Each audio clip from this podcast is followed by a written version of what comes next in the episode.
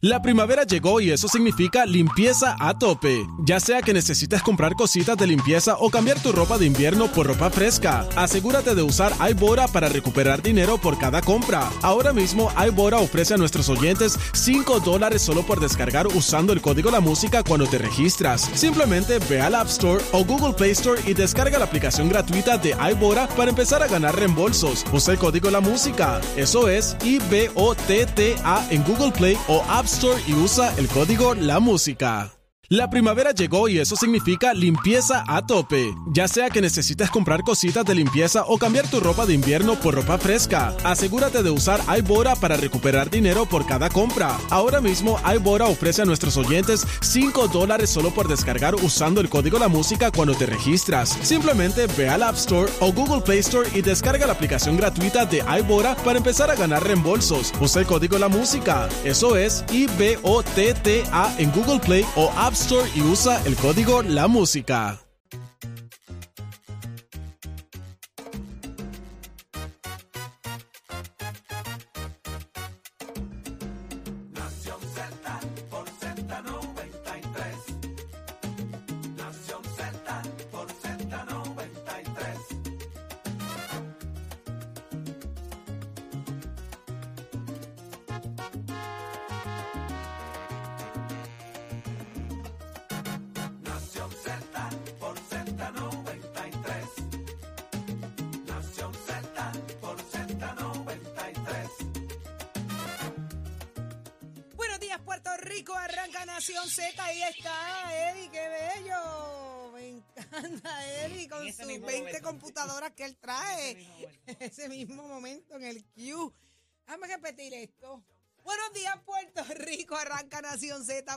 93.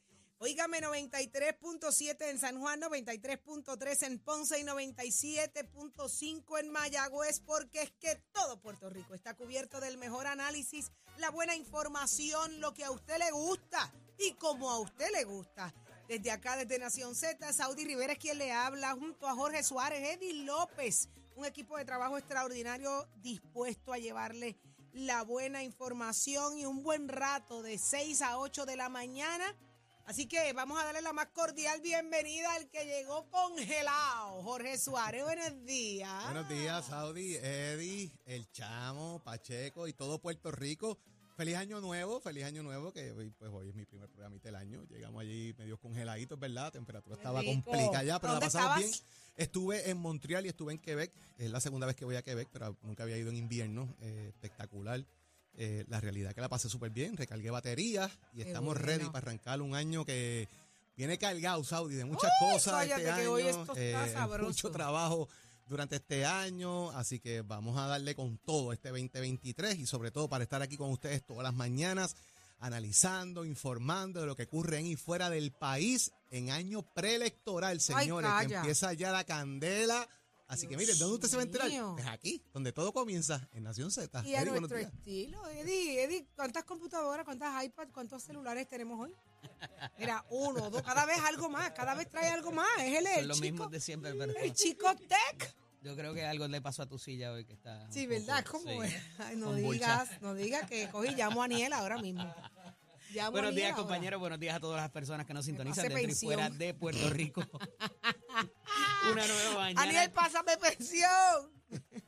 Una nueva mañana llena de información, de noticias, pero sobre todo del análisis que tanto usted prefiere. Hágase parte de nuestra conversación al 622-0937, 622-0937, también a través de nuestro Facebook Live para que nos deje su comentario y sugerencia. Dele el like y share también para que le lleguen las notificaciones. Y si se perdió alguno de los segmentos, siempre puede accesar a nuestro podcast en el app La Música para que vea todo lo que ha ocurrido y va, habrá de ocurrir aquí en Nación Z de los estudios Ismael Rivera en la emisora nacional de la salsa Z93. Hoy se hubiese cumplido 100 años del natalicio de Tito Rodríguez, de nuestro gran cantautor, así que lo celebraremos esta noche como Dios manda. Los saben, saben. Eh, ah, espérate, pari. Los que saben, que saben. saben, saben. Plebeyos que ustedes no están invitados Así al es cosa. Así es la cosa. Que esto es Eddie. Ay, Zumba Location. Papá, dame location. shon, shon. Por favor.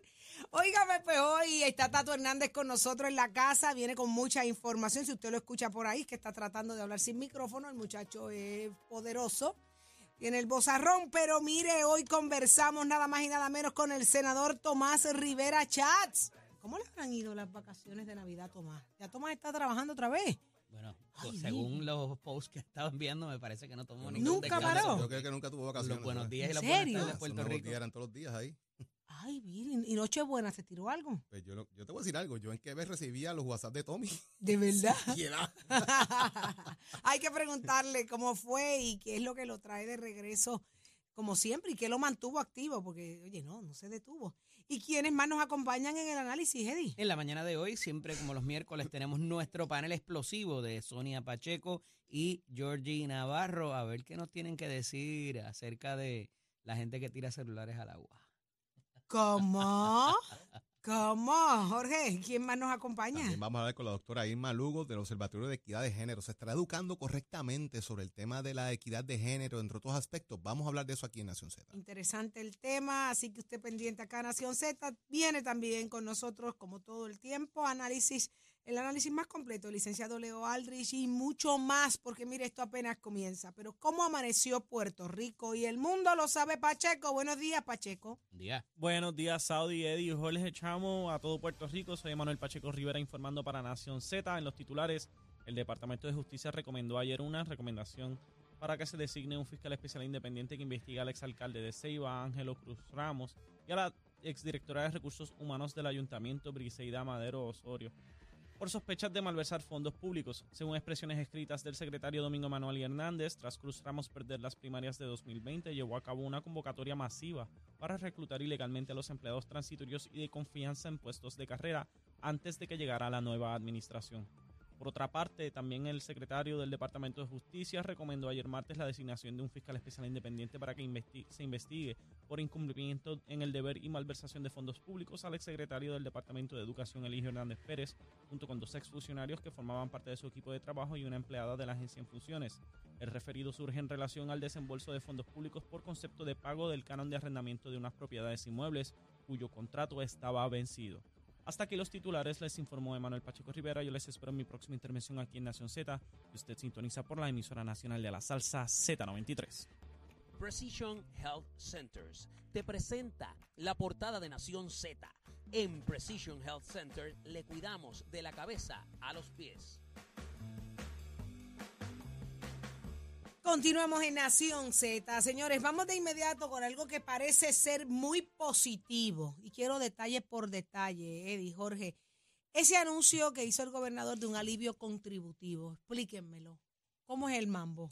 Mira, eh, evidentemente, como decíamos ayer, el gobernador, así también como los, los presidentes de los cuerpos legislativos, están buscando su legado, ¿verdad? Más allá de la pelea a la cual nos han tenido acostumbrados por estos últimos dos años, están buscando que sus reinados sean marcados eh, por algún tipo de política particular que vaya sobre eh, los individuos. Y ya el gobernador lo había intentado con los empleados públicos, con todas estas, estos cambios que habían, eh, ¿verdad? Se habían propulsado en este último año.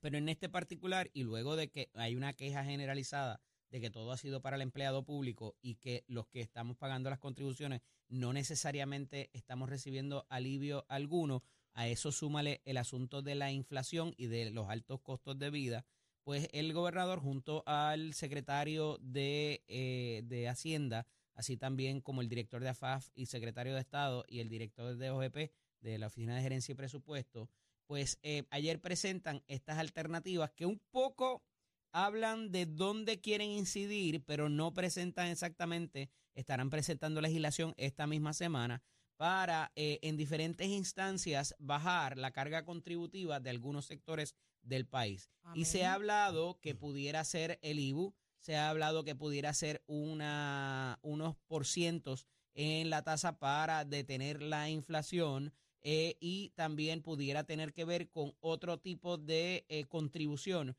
eh, que se paga, que de la cual se ha venido hablando ya por cierto tiempo. ¿Cómo se logra eso y tener el aval de la Junta de Supervisión Fiscal por razón de que hemos excedido en la proyección de recaudos? Esa va a ser la parte complicada. porque si bien hemos excedido el recaudo y en su mayoría no tiene que ver a la gran actividad económica como muchas personas han traído en los medios, eh, ¿verdad? Recientemente, sino que se está pagando más IBU porque el producto está más caro por el, por, la, por el efecto de la inflación. Y por tanto, la proyección que había tirado la propia Junta de Supervisión Fiscal y que ha presentado, eh, pues se ha excedido por esas razones.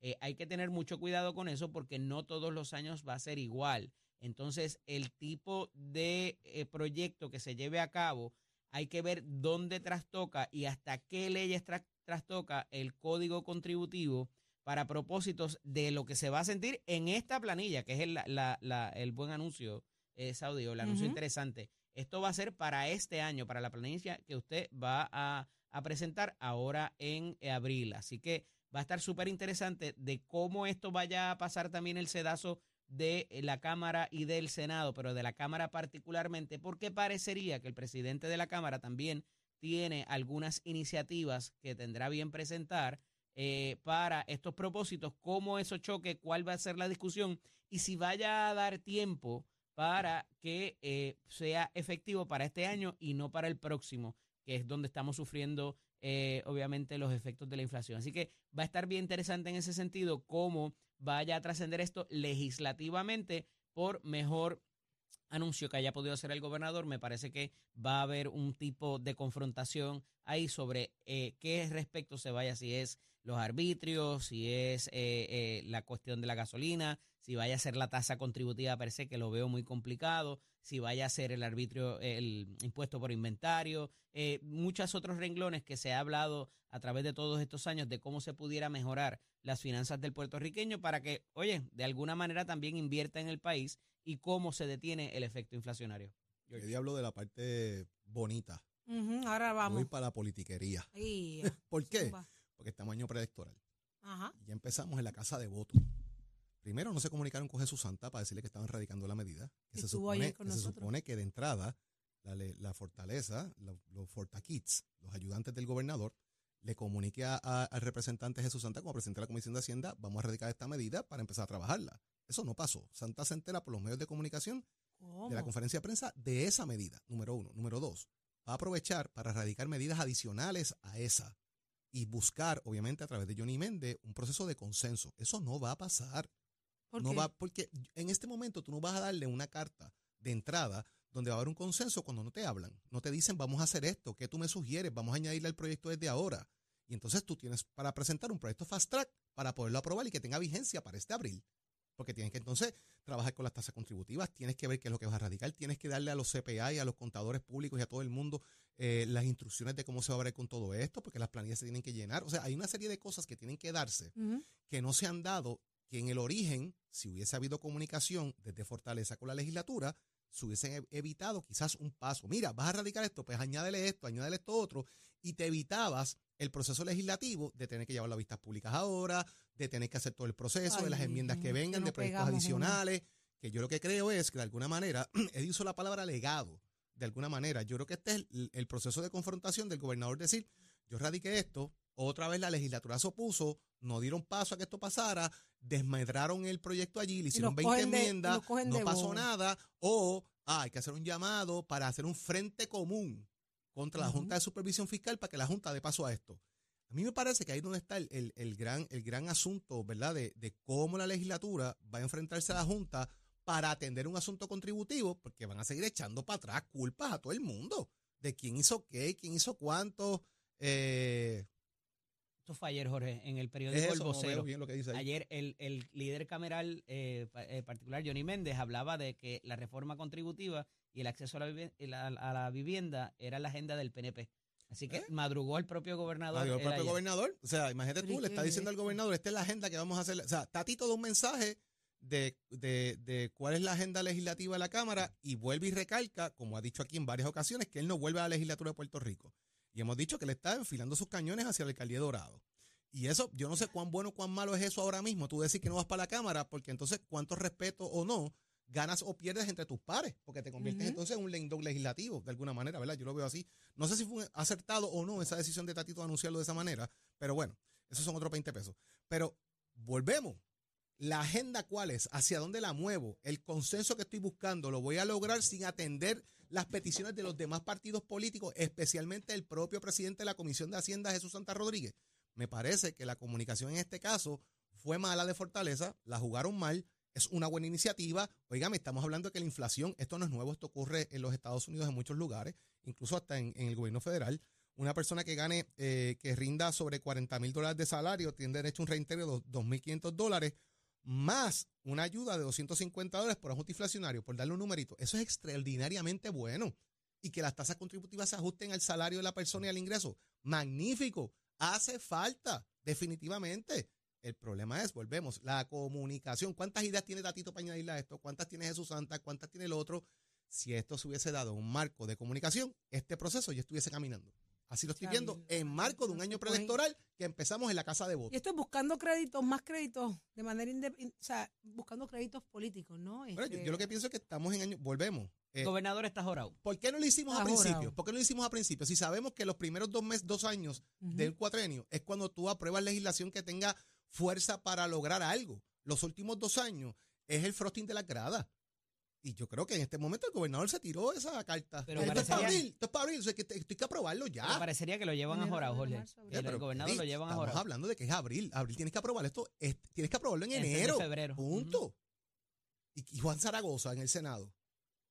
Y Dalmau tiene los votos en el Senado de todas las... O sea, Y de hecho, la situación para mejorar lo que es eh, inflacionario ha sido todo lo contrario. Tú tienes que desincentivar el que la gente gaste y siga comprando. Por eso es que han subido las tasas de interés y por eso es que eh, de alguna manera el, los Estados Unidos han cerrado la pluma de dinero después de la pandemia. Eh, y entonces eh, parecería que aquí, si lo que quieren es que te sobre más dinero, que no es malo, no me, no me malinterpreten, pero para detener el efecto inflacionario, no necesariamente, y eso es lo que dicen los economistas, es la alternativa ideal para, para así hacerlo. Así que veremos a ver qué pasa. Eh, va a estar interesante cuando empiece el próximo martes, el próximo lunes la, la Asamblea Legislativa y se convoque. se la juegan feo porque si es algo que realmente le conviene, nos conviene a todos y que es lo que realmente necesitamos, porque sin duda alguna necesitamos alivio contributivo eh, y no le dan el valor, la importancia que esto amerita para que realmente se dé, esto es una cogida de bobo. Pero es que es lo que dice Jorge, es un win-win para el gobernador. Por eso. Yo quería entonces, hacerlo, pero ¿por ellos no me dejaron. Nadie me ah, pero tú sabes, tú sabes que lo que pasa es que ya la gente está harta del juego ese. Eso, eso es una estrategia monguísima para el país. Ya el país sabe cuándo esto es politiquería y cuándo no. Que se juegue en esa a estas alturas. Ay, santo, Lo yo no me quiero Yo creo que les ha funcionado. elecciones. Se ha dado cuenta que la ha pudo haber hecho el año Uy. pasado. Lamentablemente. La pudo haber hecho el año pasado. Ya él sabía que esto venía. Bueno, Ya la inflación se veía. Sabíamos lo del costo, sabíamos de las ayudas, ya sabíamos lo que estaban pasando. Sabíamos lo que estaba pasando económicamente en el mundo entero. pues entonces no son ganas de hacerlo. Ah, pues pudo haber hecho adelantado. Yo Pues creo no que son está ganas jugando, reales yo de pienso que se hacerlo. está jugando la carta. No es mala, Saudi. No es, no es- la idea no es mala. buena mala. buena no es es si mala. tienes la seguridad de Ah, que te lo van a aprobar. Volvemos, ahí voy. Falta de comunicación. Pues y la prisa de que esto es para abril. Ah, yo quería darle abrillos en abril. Y la legislatura no le dio paso. Tacha, La gente no Entonces aguanta empezamos con la Y si repartición no, de culpa otra vez. Y si La gente no, no tienes a la. Junta de Y si Supervisión no, Fiscal también para echarle la culpa. Entonces, Dalmau y Tatito también salen bien, pero le dimos paso y la Junta se opuso. Sí, pero yo, yo creo que ya la gente ese cuento no se lo traga. Entre todas las culpas aquí las tiene la Junta y es de la forma en que le pichean a todo eh, y, y venden sueños y yo creo que este proyecto puede ser demasiado bueno para el gobernador y si se la están jugando hueco, hueco, para pa, pa, pa crear uno- una nube de humo, yo creo que sería la falta de respeto más grande a la clase Es trabajadora. que vuelvo y te repito, es un win por donde quiera que lo mires, porque eh, a, Sí, a pero la es que si no- Si la, la Ju- Junta no- está ahí la Junta es el- la cosa de la colonia, o sea, por donde quiera, eh, para el para propósitos del gobernador, eh, políticamente. Lo que pasa es que él tiene que demostrar cría, irse por encima de lo que sea y tiene que lograr que se la aprueben. Porque de qué me sirve yo ofrecerla y no lucharla. Por eso, por eso es el llamado a que, los, a que haya un frente común contra la Junta para lograr aprobar esto. O sea, él, él está jugándose la parte de la carta de, de esto es bueno, vamos para adelante, ayúdenme. Le está pidiendo a la legislatura de paso, Pero- vamos contra estos tipos para aprobar esto. O sea, él quiere Pero demostrar. sin comunicarse con. con- Ah, ese es el problema. Yo, yo, yo hago esto sin llamar a Santa ni a Tatito. Voy a radicar esto, que es un error. Cuando son cosas como estas, usted tiene que comunicarse con la legislatura para adelantar camino y se evita un montón de no Son cosas. ganas de hacerlo. Y ha sido así siempre. O sea, esa comunicación existe cuando son proyectos tras- trascendentales. Qué bueno que pero- lo estableciste desde el principio, la política. Que el gobernador le está hablando a su base.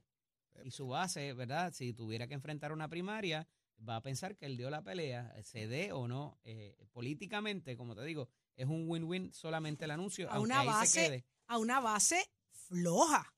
Porque si nos vamos a ver los números de las elecciones el año, el cuatrienio pasado, eh, es una base que está débil.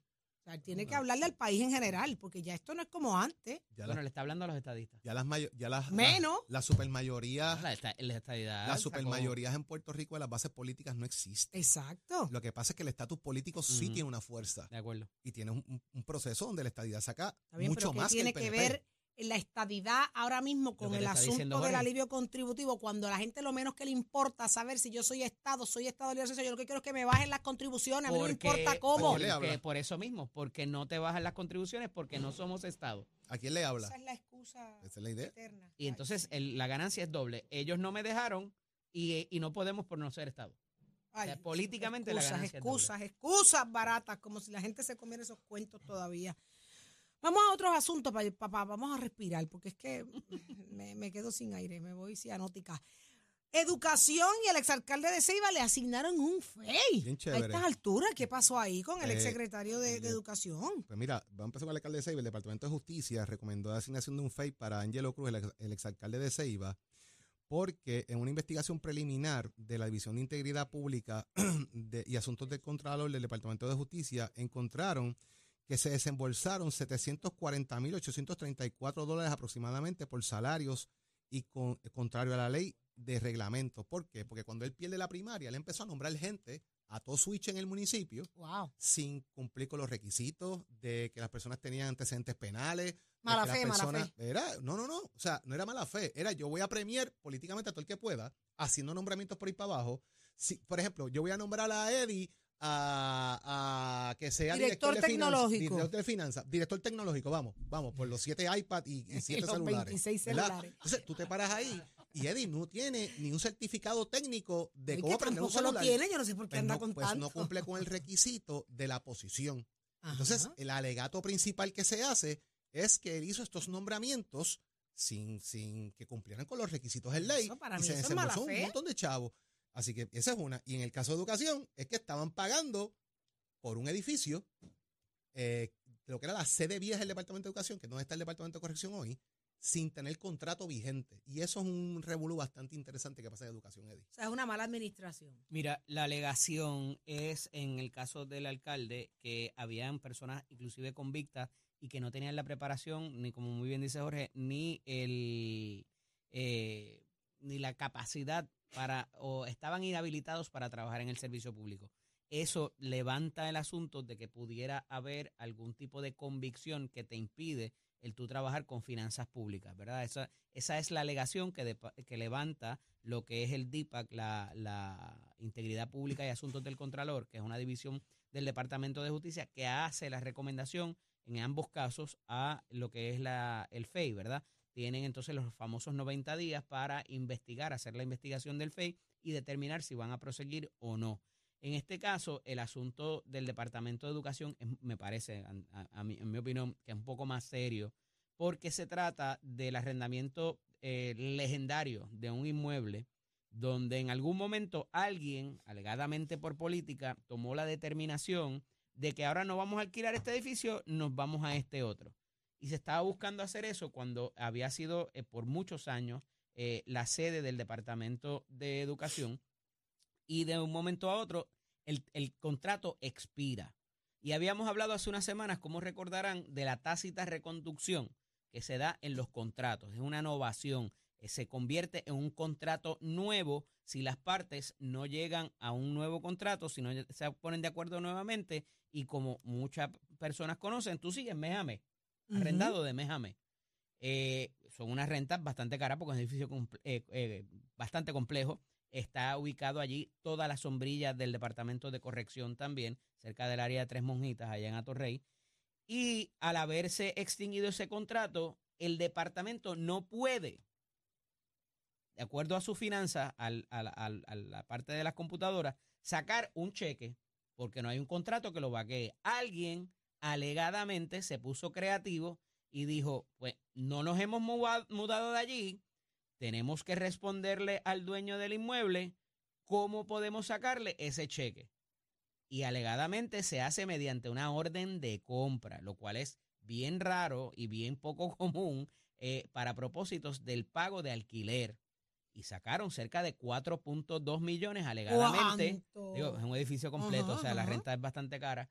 Pero hay que ver por cuánto tiempo fue también, porque Eligio eh, fue eh, secretario eh, en, lo, en, lo- en la última parte del cuatrenio de Wanda Vázquez, culminando eh, lo que fue el mandato de Ricardo Rosselló. Y Año y pico, entonces ¿no? parecería que durante ese tiempo nada más fueron los 4.2 millones, ¿verdad?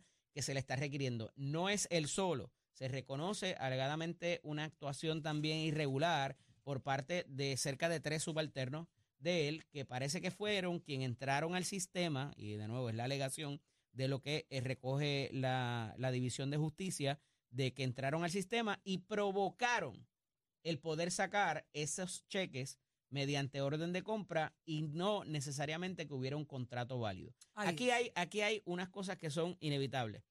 Si existía el contrato o no, es bastante fácil de comprobar. Si se manipuló el sistema para sacar los pagos por orden de compra, también es bastante fácil de corroborar. Si- ¿Qué va a pasar si se le va a requerir al dueño del inmueble que devuelva el dinero? Sumamente interesante. ¿Qué debió haber pasado? Debió haber habido un desahucio. Debió haber habido de alguna manera algunas notificaciones para, este, para estos procesos. La realidad es que sin haber un contrato válido no se suponía que se sacara ese dinero. Obviamente el dueño del inmueble va a decir, pero es que ustedes dejaron las cosas allí. Yo no sé si están usando la oficina, pero de mudarse no se mudaron. Entonces, ¿cómo eso eh, eh, se suponía que corriera en la parte legal y financiera, ¿verdad? De finanzas eh, particularmente, va a ser sumamente interesante de lo que debió haber ocurrido y no ocurrió y cómo esto al final del día va a trascender en términos de esos pagos que se hicieron y qué va a pasar de aquí en adelante. Los Porque la última información alma. que tengo es que tampoco se han movido de allí. Los amigos del alma. ¿Qué tú cantas, Jorge? Ah, no, no, que estoy aquí. ¿Y esa? ¿De Armando Manzanero? Amigos del alma. ¿No? Ay, Cuando el edificio es de ¿Será uno. de Tito Rodríguez? eh, El, el- el Ay, edificio es de de uno y Tito, pasa ese es de para Tito. otro. de Tito el Bambino. Mira, Sí. qué increíble. eh, ¿qué, qué cuesta sentarse a discutir un contrato para saber si se extiende o no, o si no mandar a vaciar un Ese es el edificio? subterfugio. Háblame. eh, El alegato que están usando de que había que hacer un contrato. No tengo contrato, pues vamos a sacarlo por orden de compra. Cambian el mecanismo para usar subterfugio ahí dentro y sacarlo, chavo. Es una locura. Hermano, pero, o sea, va- vamos a establecer que el hijo llegó al final de Wanda. Extraordinario. Pero los que, los que están ahí, antes que él, saben lo que estaban haciendo. Exacto. Alguien lo ordenó. ¿Tenía conocimiento o no el secretario de eso? Ah, pues veremos a ver. Eso, es- para eso está el FEI, así que estaremos pendientes a ver de qué manera se desarrolla esto. Pero miren, tenemos que hablar más adelante de lo que está pasando allá en el Congreso. Están sin presidente en la. Cámara Federal a nivel de que, eh, señores, se quedó corto. Se Tres quedó veces corto. votaron. Tres veces. Pero, Tres eso veces, pero eso vamos a hablarlo más adelante. Nadie Usted- puede juramentar, no hay comisiones, no, no, hay no, no, pero vamos a hablar no eso más, más adelante. Cobran, si, usted creía ¿pueden que, cobrar? No, no están juramentados. si usted se creía que estas cosas pasaban acá nada más, pues mire, el Congreso donde hablan English también 100 años, está ¿sabes? la cosa. 100, Hace en 100 años nunca había eso pasado eso. pasaba. ¿Qué, qué? 100 años. Mil- papelón republicano En el empezando. 1923. Arrancando allá en, en- en enero. Ay, Virgen Santa. Pero ¿dónde está Tato Hernández? Somos Deporte. Cuéntanos, Tato. Buenos días. Vamos arriba, vamos arriba, vamos arriba, señoras y señores. Muy buenos días para todos. Tato Hernández en la casa. Para dejarse la calle de qué manera, recordándole que estamos aquí en Nación Z. Somos deporte con el auspicio de Mestre. Y vámonos con el béisbol, que estamos sumamente locos de contento. Los gigantes de Carolina aseguraron la segunda posición. Así que anoche pasaron tremendas cositas ahí. El RA12, los Leones de Ponce y los Gigantes de Carolina salieron por la puerta ancha en la penúltima fecha de la temporada regular del torneo. Los pupilos de Roberto Alomar vencieron a domicilio a los indios de Mayagüez con marcador de 5 a 3. Los selváticos defendieron su casa ante los cangrejeros de Santurce 7 a 3, mientras que dejaron, dejamos en el terreno los gigantes de Carolina a los criollos de Cagua, ganándole una carrera por cero en la undécima entrada. Con estos resultados, mire cómo está el panorama. Cagua está en la primera posición con 30 y 19, ya seguro. Carolina seguro el segundo escalón con foja de 28 y 21. Mayagüez sigue en el tercer lugar con 26 y 23. Santurce tiene la cuarta posición con 25 y 24. Ponce se acerca, tiene el último juego hoy, está en el clasificatorio con 24 y 25. La cosa se pone interesante porque hoy quedan los últimos tres partidos de la temporada regular. Caguas visita a Mayagüez, Santurce visita a Carolina y el RA12 visita a Ponce. De ganar Ponce y perder Carolina y Mayagüez, entonces hay un casi un triple empate para la cuarta posición, lo que hay que estar acomodando, porque recuerda que aquí pues el primero va con el cuarto en la semifinal y el tercero y el segundo. Así que vamos a ver lo que pasa, pendiente toda esa acción del deporte a nivel del béisbol y usted se entera a través de Nación Z, Somos Deporte, con el auspicio de Mestre Escuela que te informa, ya estamos en el proceso de matrícula para las clases que comienzan en febrero. Numerito a llamar 787-238-9494. Visita nuestro recinto, compara facilidades de equipo y toma tu la decisión de estudiar en Mestre Escuela. La señor.